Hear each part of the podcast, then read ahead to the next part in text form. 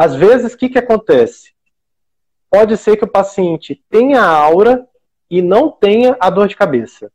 E isso chama aura sem enxaqueca, mas é muito mais infrequente. E tem os pacientes que às vezes têm só a dor de cabeça, mas não tem a aura em todos os eventos. O mais frequente é ele ter essa ordemzinha de começar a aura e ter enxaqueca. Mas às vezes acontece que a pessoa está tendo tanta crise, tanta crise, que ela tem de manhã, ela tem à tarde, depois alivia um pouquinho volta, que às vezes começa a fazer uma dissociação.